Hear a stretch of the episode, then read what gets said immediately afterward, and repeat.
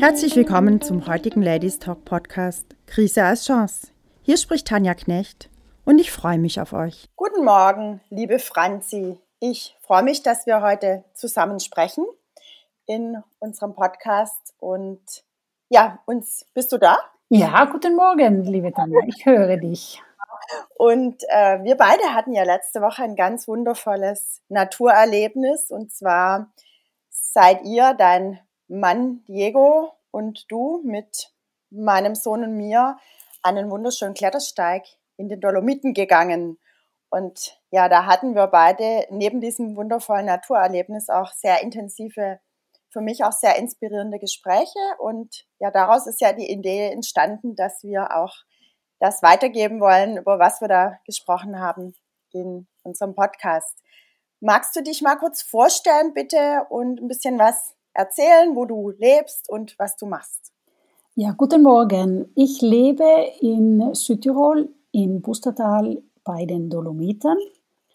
Und ich äh, leite gemeinsam mit meinem Mann eine Agentur und wir vermitteln äh, Bergabenteuer in den Dolomiten für Gäste, aber auch für äh, Einheimische, also für jeden, der Berg interessiert ist. Äh, wir organisieren auch Wanderungen, aber auch äh, Klettertage, äh, meistens für also individuell oder für geschlossene Gruppen. Das ist so unsere Arbeit. Ich sitze dabei meistens im Büro oder im oder vor dem Computer, während mein Mann Bergführer ist und wir haben ein Team von Bergführern, die mit uns arbeiten.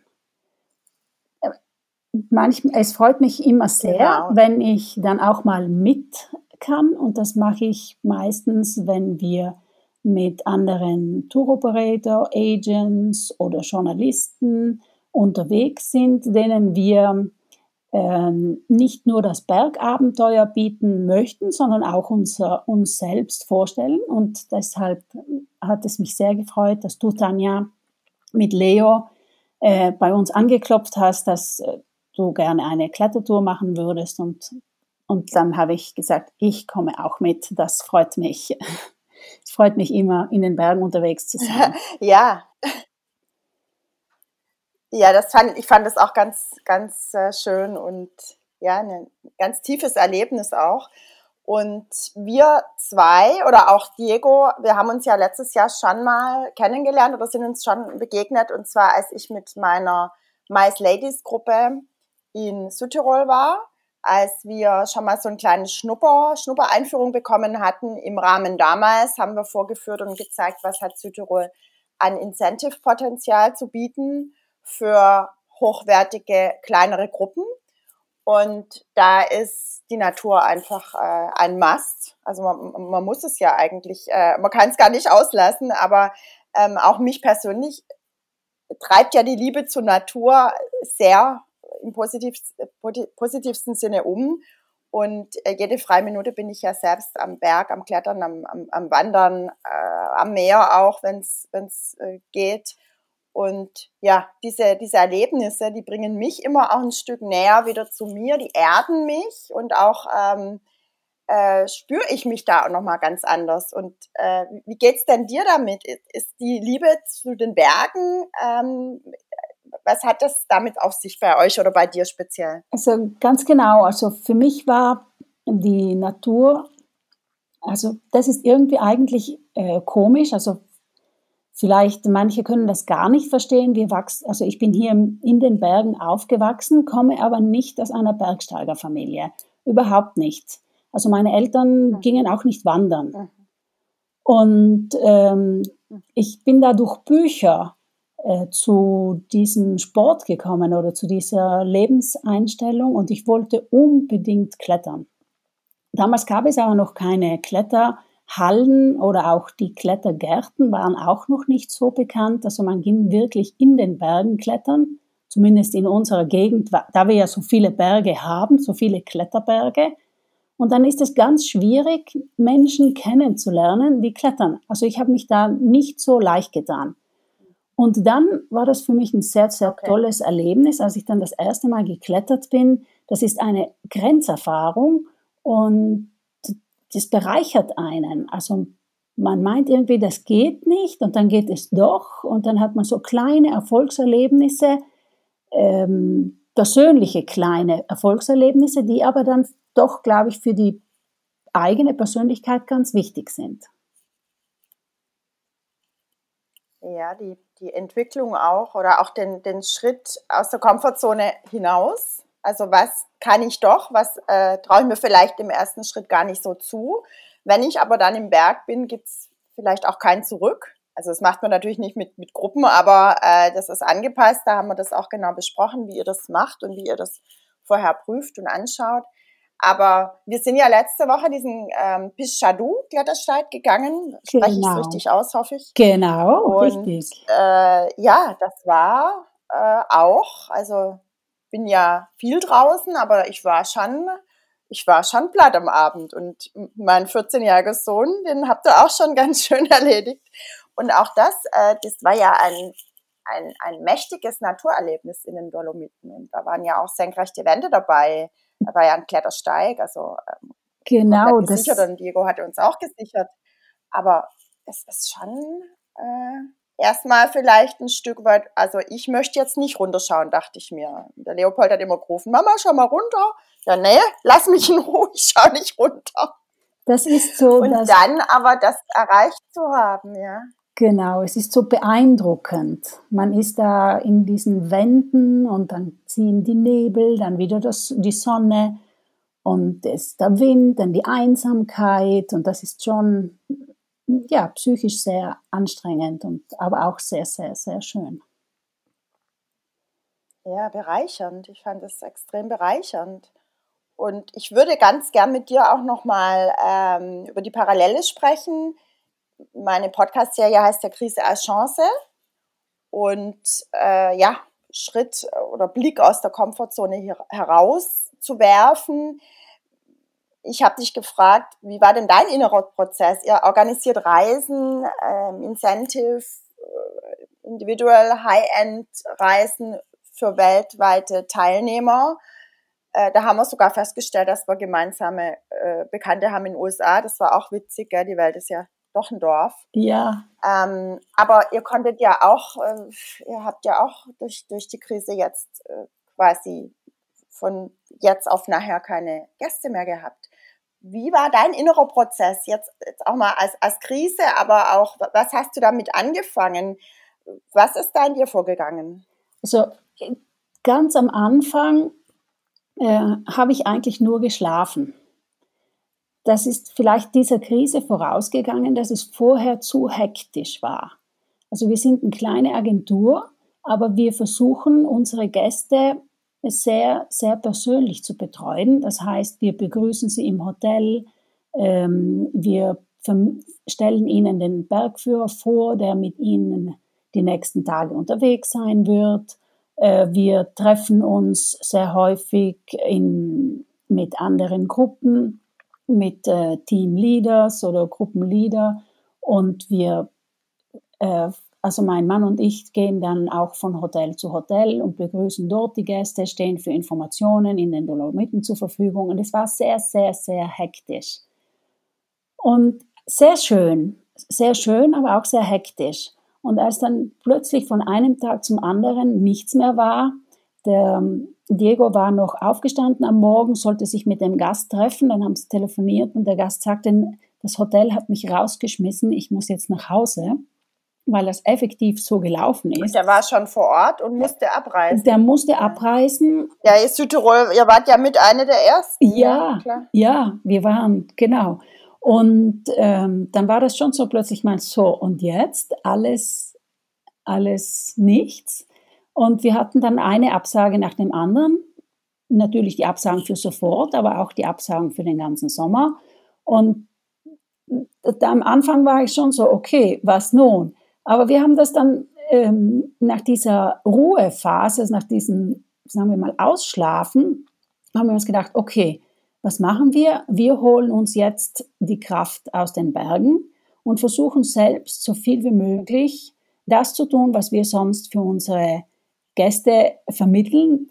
Und weil wir ja, wir, wir vermitteln das ja, weil wir ja selbst bereits die Erfahrung gemacht haben, dass es schön ist, dass es einem gut tut, dass man wächst in den Bergen. Und dann haben wir gesagt, okay, dann machen wir das jetzt sehr vermehrt. Und wir haben auch sehr viel, sehr viel gesportelt. Also ähm, wir haben das Auto stehen lassen, sind nur mit dem Rad gefahren. Also zunächst musste man ja zu Hause bleiben.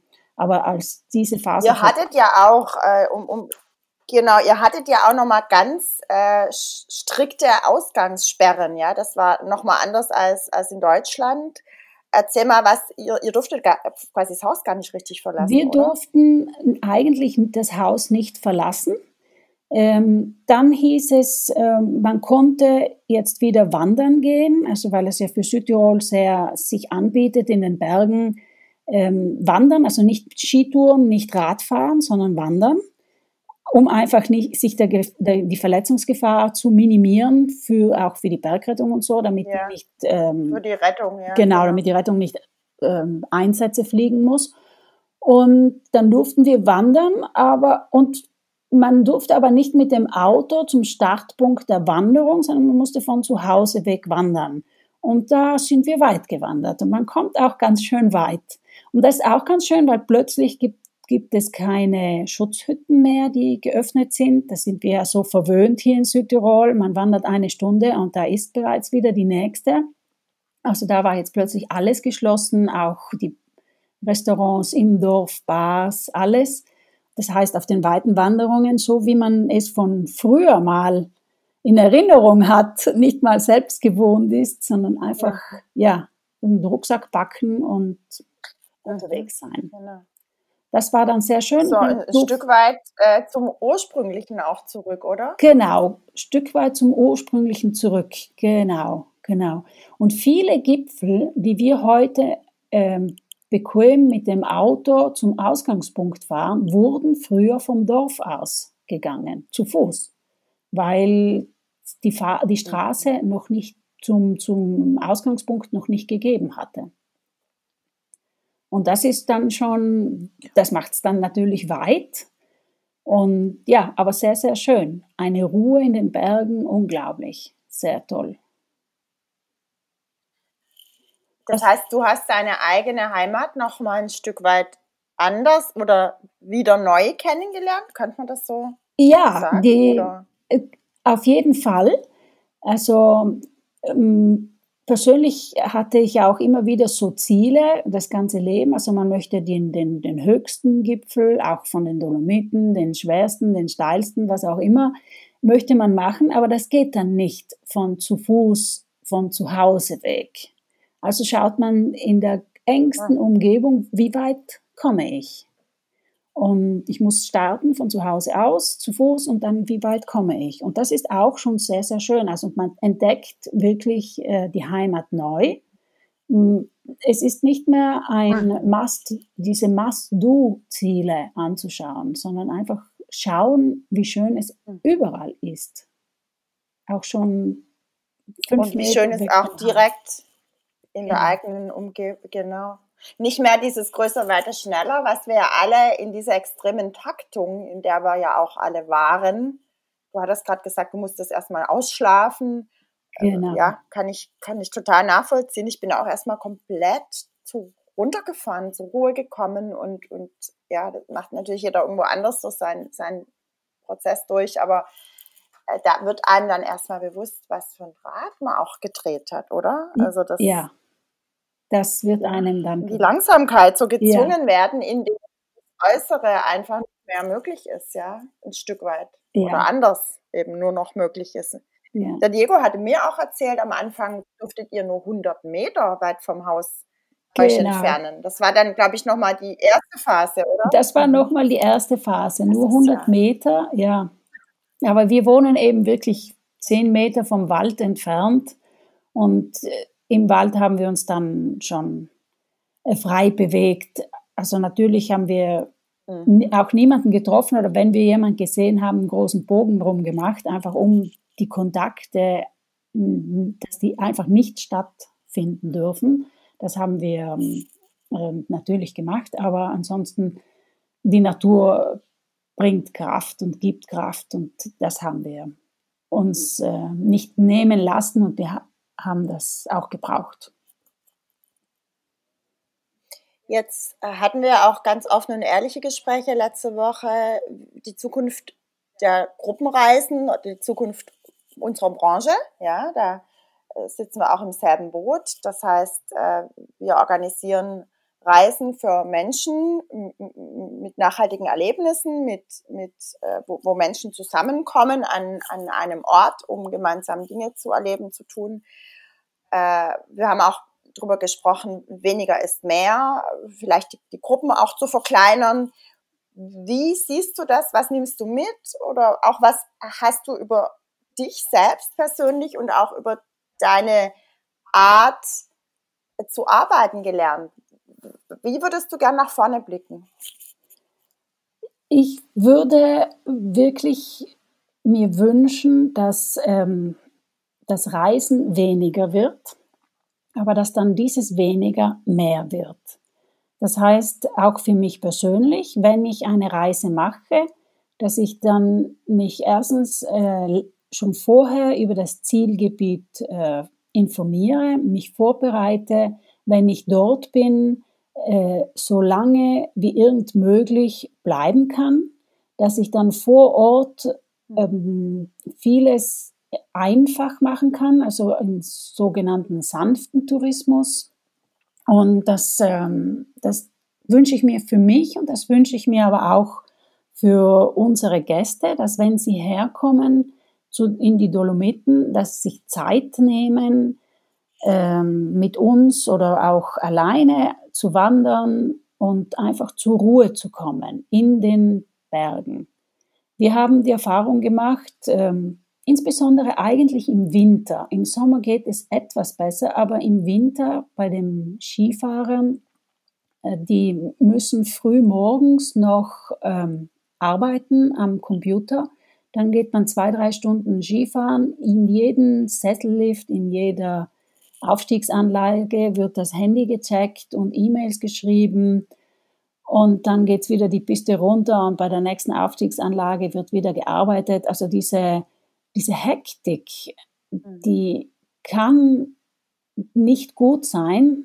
Ich, ähm, natürlich ist es für uns Touristiker gut, wenn viele Menschen kommen und äh, jeder ein bisschen Geld äh, da lässt. Das weiß ich. Ich spreche da jetzt ganz gegen meine, meine, meine Brieftasche. Aber ich wünsche mir trotzdem, dass die Leute, dass weniger Leute kommen und die, die kommen, das mehr genießen können.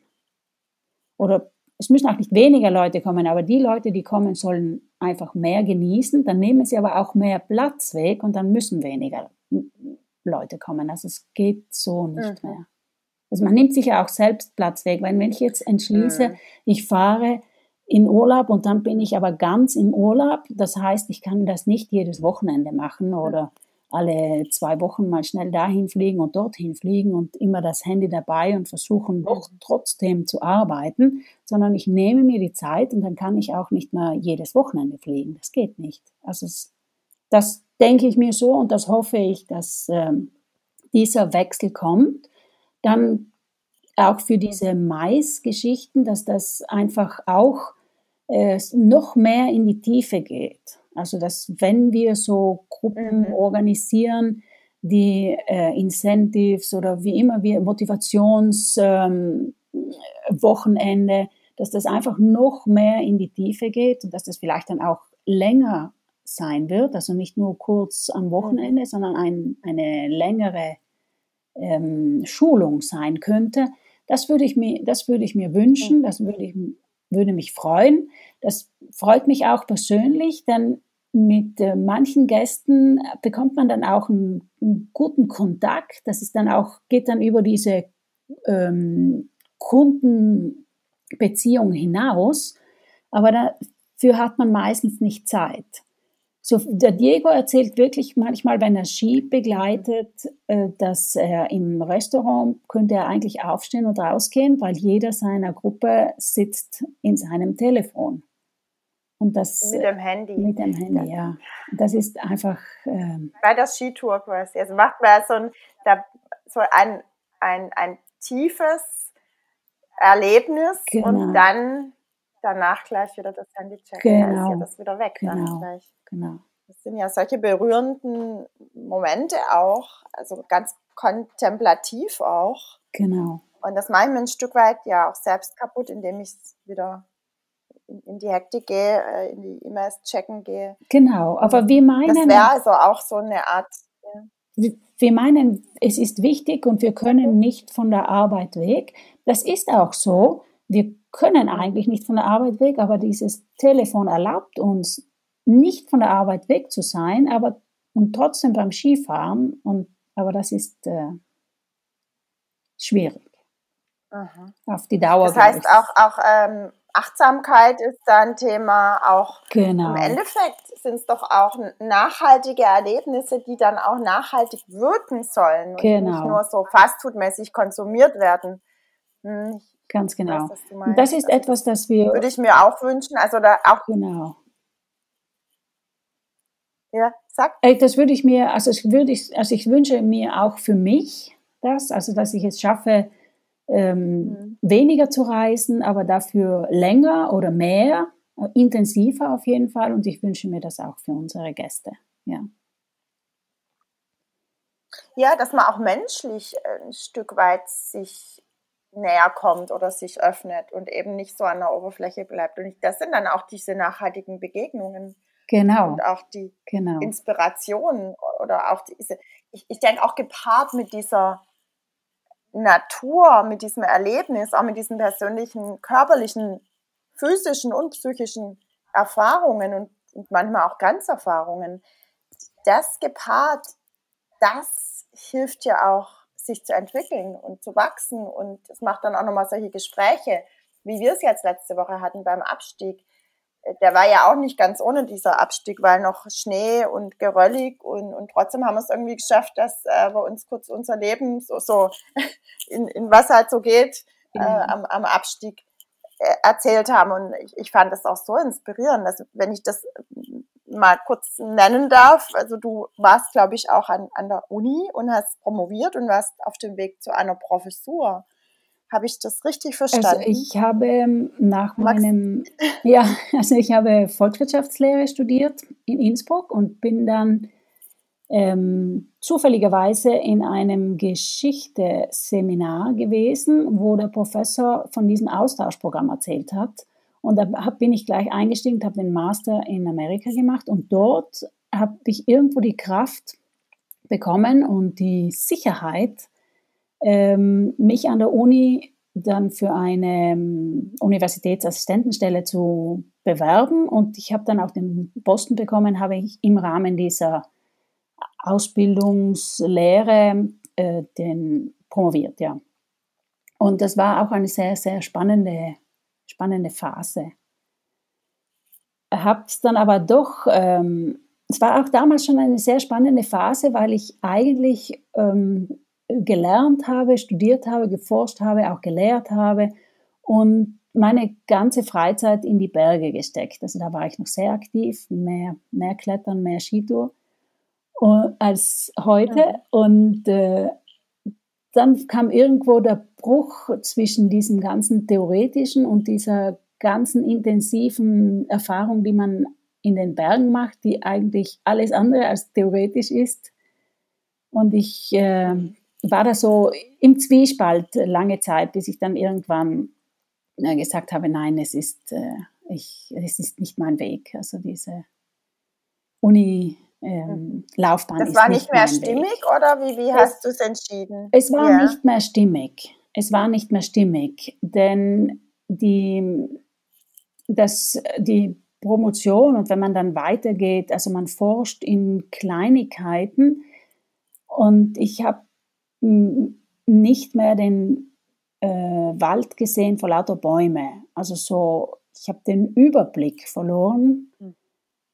Äh, die Volkswirtschaftslehre, da geht es ja eigentlich um die Welt, um, um etwas, das uns alle berührt täglich und irgendwo studieren wir da oder forschen wir da in kleinen Details oder mir ist es jedenfalls so gegangen. Ich habe in diesen kleinsten Details ähm, mich äh, ausgekannt und da gibt es Fachbegriffe und wenn man das versucht, jemand zu erklären, dann ist das so schwierig.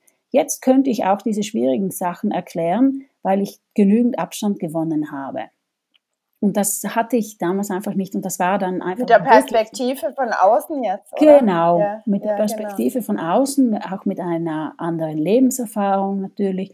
Und ähm, ja, der Schritt von der Uni als Student in die Lehre und in die Forschung war für mich zu, zu eng, vielleicht. Ich habe das, ja,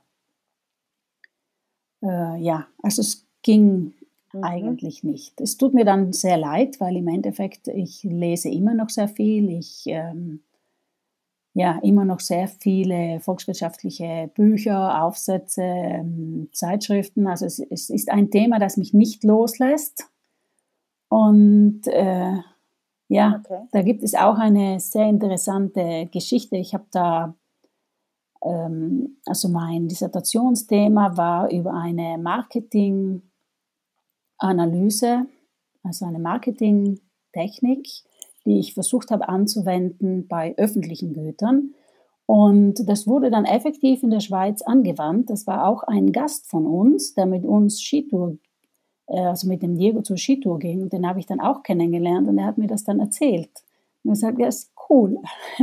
Ich habe da mal geforscht. Die Schweiz, die Schweiz hat das angewandt beim grünen Strom um festzustellen, wie viel die mhm. Leute möchten mehr bezahlen, damit sie einen grünen Strom bekommen, wurde genau diese Marketinganalyse äh, angewandt. Und das war dann auch sehr interessant, dass sich also doch etwas aus dieser, ähm, dass es eigentlich doch Sinn macht, über, das, über diese kleinen Details mhm. zu forschen, weil es mehr Leute betrifft, mehr Nationen betrifft, also es ist, Volkswirtschaftslehre ist etwas sehr, sehr Spannendes, ja. Wie wichtig ist Sinn für dich? Sinn?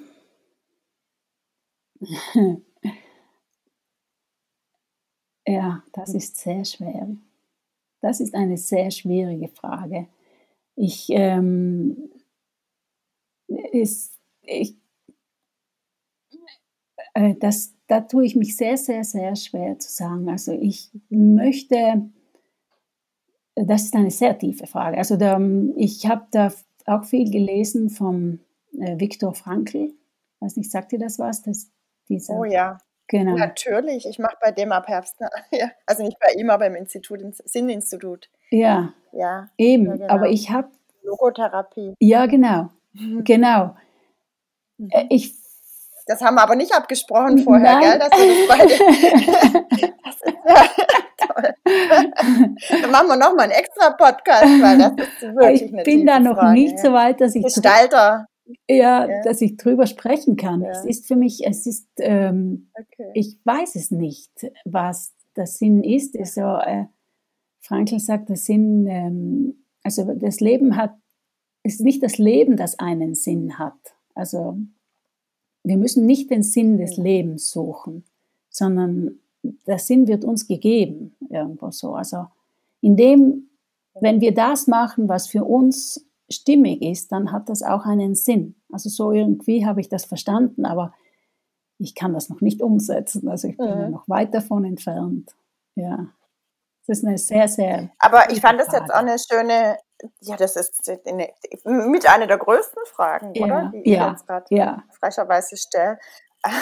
ähm, aber ich, ich denke, du hattest jetzt gerade das mit Stimmigkeit ähm, beschrieben oder für mich ist es so, es fühlt sich richtig an, wenn es irgendwie, oder es, es muss authentisch sein.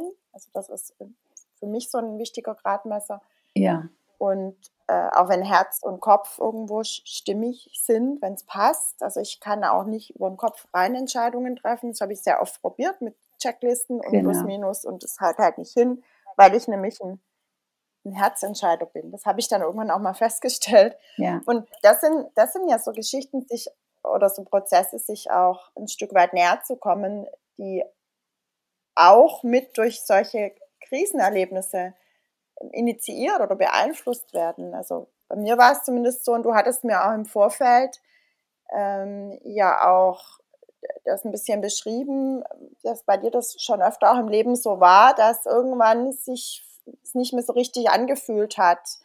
Und du dann immer diesen Mut, wie du es gerade auch in, in deiner beruflichen Laufbahn mit Professur, im Grunde stand dir ja die, die, Welt der Lehre offen ein Stück weit, aber es war nicht mehr das Richtige und du hast dann mit Mut quasi über deine eigene Grenze äh, hinaus entschieden, äh, nochmal eine neue Perspektive einzunehmen. Und ich glaube, genau das ist es ja, ja, wie man sich auch entwickelt oder wie man vielleicht an seinem Lebensweg immer mal wieder abbiegt, obwohl man meinte, das ist jetzt der Weg. Und diesen Mut, wo hast du den hergenommen, äh, dann immer zu sagen, nee, ich, ich höre da wirklich auf meine innere Stimme oder wie du es auch benennen möchtest und auf den den Wegweiser. Also ich, Was gibt dir da mhm. Zuversicht oder das Vertrauen auch? Ich glaube, das ist, ähm, also wahrscheinlich ist es so, dass wenn man merkt, dass etwas nicht ganz stimmig ist, wenn etwas nicht mehr ganz so läuft, wie man es gerne hätte, obwohl man eigentlich in einer Position ist, also wie ich auf der Uni, das war eine, eine, ein super Job, auch sehr spannend, aber ich habe innerlich Kämpfe mit mir ausgefochten und ich habe gemerkt, dass etwas nicht mehr geht. Aber ich glaube, in diesen Phasen des Lebens ist man dann offener für das, was außen so abläuft. Und dann kann man diese Sachen auch aufnehmen. Also äh, man sieht sich vielleicht da irgendwo unbewusst um, äh, welche anderen alternativen Lebensformen gibt es oder welche anderen Jobs könnte ich machen oder was wäre denn für mich jetzt im Moment schön. Also, und das läuft, glaube ich, also bei mir zumindest ist, läuft es sehr unbewusst ab und dann plötzlich ist die Entscheidung gefällt, ohne dass ich sie selbst gefällt habe. Also ich habe da nicht diesen Mut, ich sage, ich muss jetzt springen, sondern mhm. irgendwie äh, bin ich dann mitten im Sprung, glaube ich. Es läuft, glaube ich, irgendwie so bei mir. Vielleicht wirklich sehr, sehr viel unbewusst. Okay. Ja, sehr viel unbewusst. Aber dieses, für dieses Unbewusste da läuft muss, parallel schon der Prozess.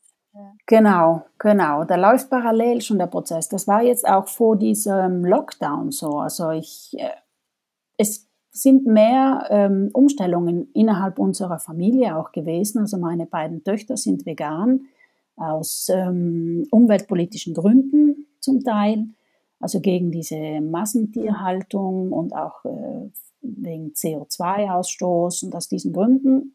Und wir haben natürlich sehr, sehr viel diskutiert und ich war eigentlich nicht ihrer Meinung und ich bin äh, noch sehr, ich habe einen inneren Kampf mit mir geführt, mindestens ein Jahr lang.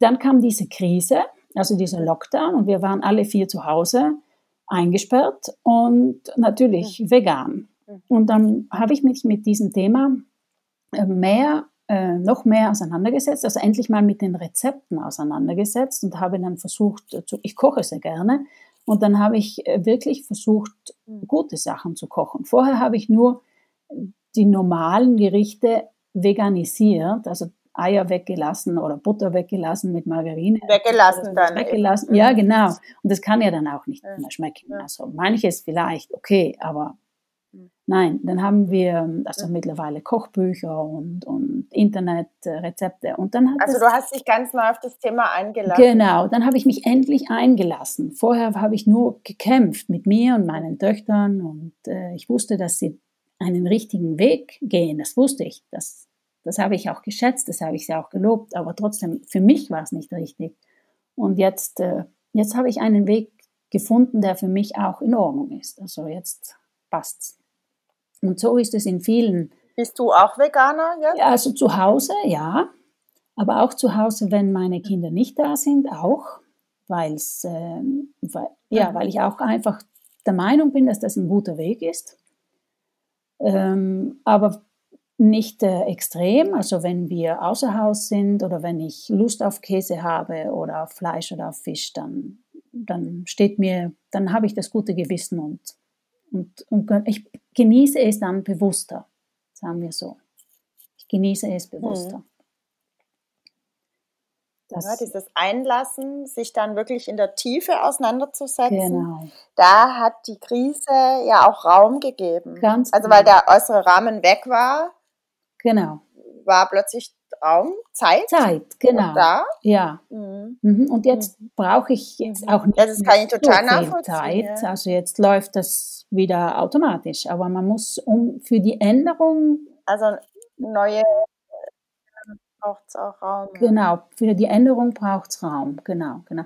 Und dasselbe auch mit dem Auto. Wir wollten ja schon lange Auto weniger, Auto nicht, Auto schon, Leihauto, ähm, Carsharing. Wir haben alles durchdiskutiert, aber im Endeffekt keinen Schritt gemacht. Und wir haben uns jetzt wirklich das Ziel gesetzt, mhm. äh, ein, Max, ein Limit an Kilometer mit einem Auto, nicht mehr zwei und alles also soweit es geht, nur mal mit dem Fahrrad. Fahrrad und öffentliche Verkehrsmittel. Und auch dafür jetzt. Äh, was, was halt machbar ist. Ja. Genau, genau, genau, auch was machbar ist. Aber ein Limit an Kilometer haben wir uns gesetzt, weil das, dann ist man das Auto so gewöhnt wieder. Man nimmt es für Arbeit und dann auch für die Freizeit und dann mal schnell dorthin zum Klettern und dorthin auf diesen Berg. Und das, also wenn wir ähm, heute sagen, wir möchten gerne äh, auf den Sellertürmen klettern, okay, wie kommen wir da hin mit dem Fahrrad? Wann müssen wir starten? Und das ist dann schon, limitiert okay. einen natürlich auch, aber es gibt einen auch sehr viel. Und da seid ihr auch bereit, euch limitieren zu lassen? Ja, die Frage eben, das ist die Frage, ist es wirklich eine Limitierung oder kann ich schon den, den, mhm. den, die Anreise mit dem Fahrrad genießen oder ist das schon für mich eine Bereicherung? Genau. Bin noch selbst. Das ist nur die Frage der Deutung, gell? sind wir wieder beim Frankel auch ein Stück genau. weit. Also es ist die, die Frage, was, welchen Sinn bemesse ich den Dingen denn selbst? Genau, genau. genau. Ja. Da sind wir noch sehr im Prozess. Also da möchte ich nicht jetzt äh, schon sagen, mhm. ich bin da angekommen, sondern da äh, sind wir jetzt noch mhm. sehr beim. Ja, aber es sind ja immer äh, Prozesse, die haben irgendeinen Anstoß oder eine, eine Impulsquelle und äh, dann verändert sich ja, das ist das passiert ja nicht über Nacht, aber das hat in der Veränderung. Und ja, ja. finde ich, finde ich und dann haben wir auch. Inspirierend finde ich das auch. In dieser Krise, also in diesem Lockdown, hatten wir dann auch sehr viel äh, Zeit und wir haben, also auch Diego und ich sind äh, schon vorher, haben so Kräuterkurse besucht, weil bei uns in den Bergen mhm. sehr viele Wildkräuter wachsen, die man auch für Heilungszwecke verwenden kann, aber es sind äh, einfach essbar, also Wildgemüse. Und das hat uns schon seit Jahren, dass uns das ja. interessiert und wir haben uns vorgenommen oder wir hatten uns immer vorgenommen, ein oder maximal zwei von diesen Kräutern pro Jahr zu lernen. Die sind nämlich nicht so einfach zu erkennen. Und heuer im Frühjahr, als diese Sperre war und wir dann doch immer wieder in unseren Wald hineingelaufen sind, da haben wir mehr als nur eins oder zwei kennengelernt und aufgenommen in unserem Speiseplan. Und das ist auch dann so etwas, das, äh, ja, eine Änderung, die eigentlich schon da war und die in dieser Lockdown-Zeit äh, hatte, äh, gelebt zu werden. Sich zu zeigen, sie, genau. letztendlich. Oder zum Leben, ja, ja, in die Oberfläche nochmal zu kommen, die eigentlich so subkutan schon da genau. war und jetzt ist es einfach dann offenbar geworden. Genau, genau. Ja. Mein Sohn hat auch bemerkt, ich habe auch angefangen zu kochen und zwei, drei Gang Menü. Und dann meinte er, Mama, was ist denn mit dir los? Sonst gibt es immer nur äh, Nudeln mit Tomatensauce. Wir sind auch vegetarisch, yeah. viel vegan. Und äh, ja, jetzt hatte ich plötzlich den Raum und die Zeit und auch die Lust, mich mich auseinanderzusetzen. Also ich habe dann Löwenzahnrisotto auch mal genau. gemacht, weißt du, so Löwenzahnsuppe. Ja. Das hat mich, ja, ja. also ich fand es ein bisschen bitter, aber äh, ich war ganz erstaunt, ihm hat es total geschmeckt. Ja, ja, also, ja. Aus dem Garten, Löwenzahn. Ja, ja. genau. Diese, oder auch mal ein Strauß aus Löwenzahn. Und diese, dieser Sinn für die, die kleinen Geschichten, das fand ich auch. Genau, Genau. fand ich auch schön. Jetzt würde ich eine Sache noch kurz mit dir besprechen oder äh, von dir hören. Hm, wir hatten ja so ein bisschen geschmunzelt am Berg letzte Woche am Aufstieg. Weißt du es noch? Ja. Äh, und zwar haben wir über, über, darüber gesprochen und das ist so mein Bezug. Wir haben ja einen Ladies Talk und ich bin ja alles andere als eine Emanze, sondern meine Idee und mein Ziel ist ja, Frauen auch zu verbinden, äh, aber auch äh, mit einer gewissen Leichtigkeit, mit einem gewissen Humor und, und äh, jetzt nicht beinhart äh, dagegen die Männer Front zu machen, gar nicht. Aber ich finde es schon spannend. Ja, wir haben über Männlichkeit und Weiblichkeit diskutiert am Berg, so, soweit mir es möglich war, hängend im, im Seil. Äh, ähm, und dann war plötzlich die Frage da und stand im Raum, warum gibt es so wenig weibliche Bergführer? Und ja, dann meintest du, wenn ich das mit deinem Mann bespreche, dann äh, bekommen da sicherlich andere Antworten. Aber ich fand auch unseren Dialog da so, so spannend zu. Ähm, ja, magst du mal selber sagen, wir haben von Deo-Nutzung über das, vom Hölzchen zum Stöckchen gekommen. Das wollte ich nochmal teilen. Ja, es gibt, ähm, es gibt da so die Theorie, dass ähm, die, der, der Duft eines Mannes für uns Frauen sehr beruhigend ist. Das ist äh, eine biologische Erkenntnis die erforscht wurde. Und das habe ich mal in einem Buch gelesen. Da schicke ich dir noch den Titel zu. Ich, der fällt mir jetzt gerade nicht ein. Ja, das ist ja was ganz Archaisches quasi. Aber ich frage mich, wo ist der Gradmesser für den Duft des Mannes? Aber äh, erzähl mal weiter. Ja, ich, ich weiß es auch nicht. Wann, ja. wann ist DOR? Okay. Ja, heute, das, es ist, ähm, ich meine, es gibt ja dann auch schon einige noch Geschichten in diese Richtung oder noch Forschungen in diese Richtung. Zum Beispiel auch Frauen, die die Pille nehmen, haben einen anderen Geruch als Frauen, die keine Pille nehmen oder als die Frau, die keine. Also die Frau, die die Pille nimmt, riecht während dieser Zeit anders, als wenn sie sie nicht nimmt. Also logisch riechen wir alle Frauen anders, also das ist jetzt nicht. Aber, und da gibt es auch schon Untersuchungen, dass das dann auch auf die Beziehung einen ähm, Ausschlag oder eine Veränderung haben könnte.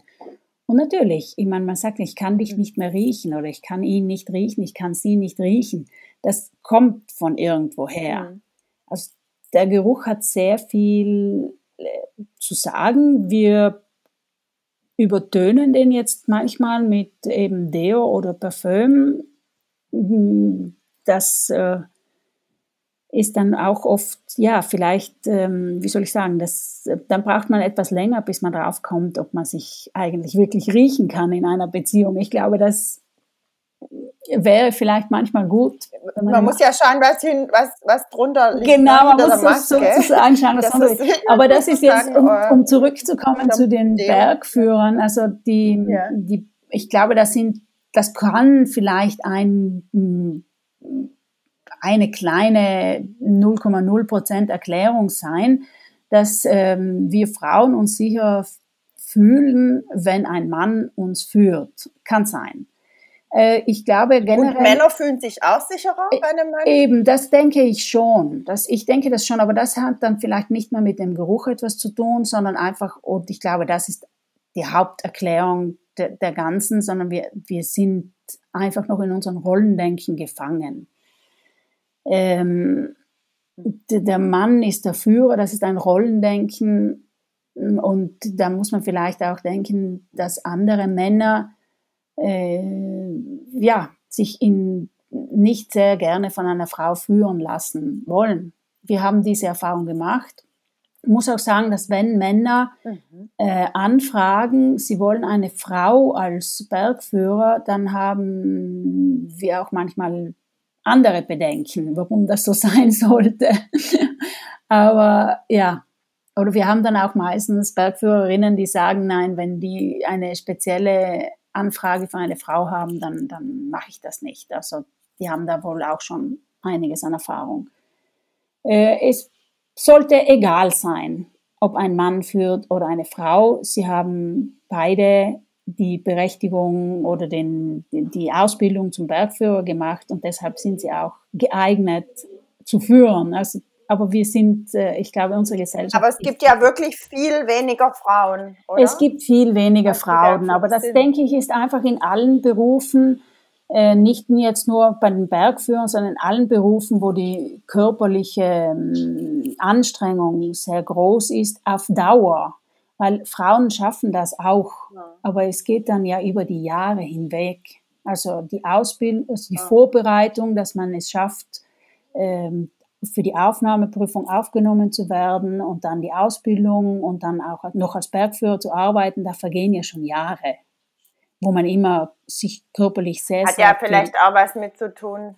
Ja. Genau. Ja, ja, über die Jahre. Genau. Und ich meine, das sind ja auch die Jahre, wo vielleicht auch Familiengründung Genau, genau, genau, ja. Genau. Und das, ähm, das, das muss man dann natürlich auch äh, sehen. Es ist ein Beruf, der sehr viel Flexibilität verlangt. Man ist dann oft Wochen unterwegs, Tage unterwegs. Man muss um 4 Uhr früh los, kommt vielleicht um drei nachmittags heim und wenn es nicht klappt, dann wird es 11 Uhr abends. Das, äh, das ist ein Beruf. Ja, wenn man irgendwo festhängt, wenn ein Wetter genau, kommt oder so. Das ist genau, unvereint, genau. was ein Beruf, der unvereinbar ist äh, mit, äh, mit der klassischen Rolle der Frau in der Familie. Das äh, ist so. Es ist auch als Mann nicht sehr leicht, äh, vereinbar mit Familie. Also wir sehen da jetzt nicht die glücklichen Familienväter mhm. bei den Bergführern. Das ist nicht äh, der Normalfall, sagen wir so. Es gibt sie, aber es ist nicht der Normalfall. Eher der einsame Wolf oder ist das, der, was ist das? Weil wir haben ja auch über Leadership kurz gesprochen, also weil wir die Parallelen ja auch in, in das Management immer ziehen ja. in meinen Gesprächen. Ist das, ein Bergführer ist ja auch ein Leader ja, in dem Moment? In Oder Moment. ist das auch generell so ein eher so ein Leader-Typ, der wie würdest du das beschreiben? So der ja. Archetyp eines Bergführers, wenn es den gibt? Also ich, ich denke, es vielleicht, also er ist auf jeden Fall ein Leader, aber ähm, auf dem Berg ist er es mit Bestimmtheit und ansonsten, wenn es ihn interessiert, würde ich mal sagen, also in der Familie, dann kann er sich als Leader auftreten und kann auch die ganze Familie führen. Oder ansonsten geht er eher laufen oder, oder äh, auf den Berg oder irgendwas. Also es ist ähm, nicht unbedingt, dass er sein Leadership in jeden Bereichen des Lebens einbringen äh, muss. Mhm. Glaube ich. Also so und jetzt haben wir ja auch über deine Rolle ein bisschen gesprochen ähm, und für mich hat es auch mit dem schönen Begriff weibliches Leadership und männliches Leadership zu tun. Jetzt organisierst du ja eure Gruppen, ja, und da hast du es ja jetzt mit vielen männlichen Leadern zu tun. Wie stellst genau. du es an, dass die machen, was du sagst? Genau. das ist immer eine sehr, sehr große Herausforderung weil ich schreibe das Programm, also die Wanderung oder auch sage, hier ist die Kletter, hier beginnt der Klettersteig und dort die Klettertour und dort äh, wird übernachtet und dann geht es weiter. Also ich schreibe das alles mal zusammen und dann ähm, muss ich dem Bergführer das Programm geben, der natürlich die Berge viel besser kennt als ich. Und äh, ich muss aber dann ist man so, und ich weiß, und ich muss das auch äh, wollen, ich weiß, dass der Bergführer in jedem Moment entscheiden muss, was das Beste für den Gast ist, abhängig vom Wetter, von der Kondition, vom Tages, äh, von der Tagesverfassung. Also muss er da sehr viel Entscheidungsfreiheit haben, aber trotzdem müsste er das Programm äh, in, oder alle Programmpunkte durchbringen, weil sonst haben wir dann ja etwas verkauft, was gar nicht ähm, geboten wurde oder wir bieten dann etwas, was, was wir gar nicht verkauft haben. Ganz, das ist dann immer sehr, sehr, sehr schwierig ja. und ich mache das dann meistens mit Fragen. Also ich frage den Bergführer, schau mal, die schlafen da, was meinst du, welchen Weg würdest du denn wandern? Die müssten da den nächsten Tag dort schlafen. Und dann. Ähm, du machst es schlau. Dann, du weißt ja, wer fragt, führt. Genau, genau, und dann läuft das dann schon irgendwie so, wie es auf dem Papier du steht. Du kaufst das dann als Idee. Genau. genau. Okay, schau mal an. Sind das dann weiblich? Ist das dann der, der, der weibliche Leadership? Das ist ein bisschen verpackt. Kann sein, ja. Sub, subkutan, ja. die heimlichen Lieder. Ja. ja. Ja, das, da könnten wir auch noch mal einen ganzen Podcast äh, drüber machen, weil wir haben ja auch äh, Umfrage gemacht in unserer Branche zum Thema Gender Equality und, und ja. äh, worauf kommt es an und äh, Frauen traut euch und, und diese Punkte. Aber nochmal auch die Parallele dann auch zum Leadership am Berg, da, wo nochmal äh, ganz andere Rahmenbedingungen vorherrschen als in einer Jobsituation. Ja. Das ist sicherlich auch nochmal spannend. Ja. Ich glaube, wir müssen die Idee doch wahr machen, dass wir ein Leadership-Seminar im, im Absolut. bei euch machen ja. in den Bergen und genau solche Themen diskutieren. Ja. Mit Frauen und Männern. Ja, absolut, absolut. Ja, super. Ja. Mensch, tolles Gespräch. Franzi, ich danke dir ganz, ganz herzlich. Ich hoffe, es war für dich auch ja, danke, bereichernd. Ja. Danke, so Tanja. Das war sehr, sehr schön. Und es hat mich sehr gefreut, ähm, dich kennenzulernen, schon damals, als du mit der Gruppe gekommen bist. Aber jetzt diese Bergtour, wo, wir, wo nur wir waren, war, ist einfach intensiver, ja, tiefer. Yeah. Danke. Ja. ja, das war auch so eine innere Stimme, die ich hatte und deshalb habe ich euch angesprochen. Und man hat ja solche Begegnungen genau. nicht ohne genau. Grund. Genau. Und ja, ich mhm. freue mich auf weitere Begegnungen. Und wie gesagt, wir haben ja auch gemeinsame Bekannte in den USA. Ja. Da ist die Welt klein. Die Welt ist klein. Äh, uns schon irgendwann mal wieder in einer kleinen Gruppe alle zusammen Verbindungen schaffen. Das ist ja auch genau, was genau. Wundervolles. Ja. Begegnungen. Schön. Gut. Dann danke ich ganz, danke ganz herzlich dir. und ja, wir sehen uns nächstes Mal wieder ja. in der Steilwand oder genau in der Steilwand in oder bei einer Skitour. Genau. Okay. Cool. Bei einer Skitour, ja, jetzt haben wir ja jetzt erst gerade mal äh, Sommer, Sommer, aber dann gerne bei einer Skitour. Ja. Gut, alles klar. Schön. Dann wünsche ich dir noch einen wundervollen Tag und Grüße an den Diego, gell? Danke, danke dir. Bis dann, Franzi. Tschüss. Tschüss. Tschüss.